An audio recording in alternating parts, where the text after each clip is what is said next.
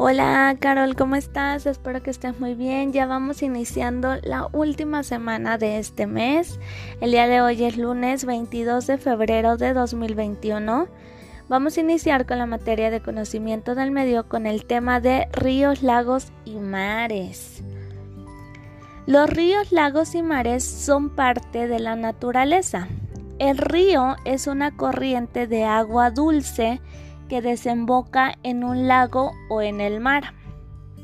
Un lago es una extensión de agua dulce que se encuentra en un terreno hundido. Y el mar es una gran extensión de agua salada que cubre gran parte de la tierra. Entonces ya sabemos que es un río, que es un lago y que es un mar. En tu cuadernillo la indicación dice, coloca la letra en la imagen que corresponde y rodea las que representan el agua dulce. Y está ríos, mares y lagos.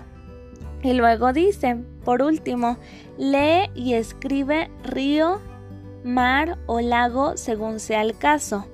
Vienen algunos enunciados, te lo voy a decir. El primero dice, extensión grande de agua salada. Segunda, agua que se acumula en un terreno hundido. Tercera, corriente de agua dulce. Cuarta, cubre gran parte de la tierra. Y por último, ahí vive gran variedad de seres vivos. Entonces en cada una, a un ladito, vienen las líneas y ahí le van a poner, ahí le vas a poner si es un mar, un río o un lago. Y eso es todo por el día de hoy. Terminamos con estos temas.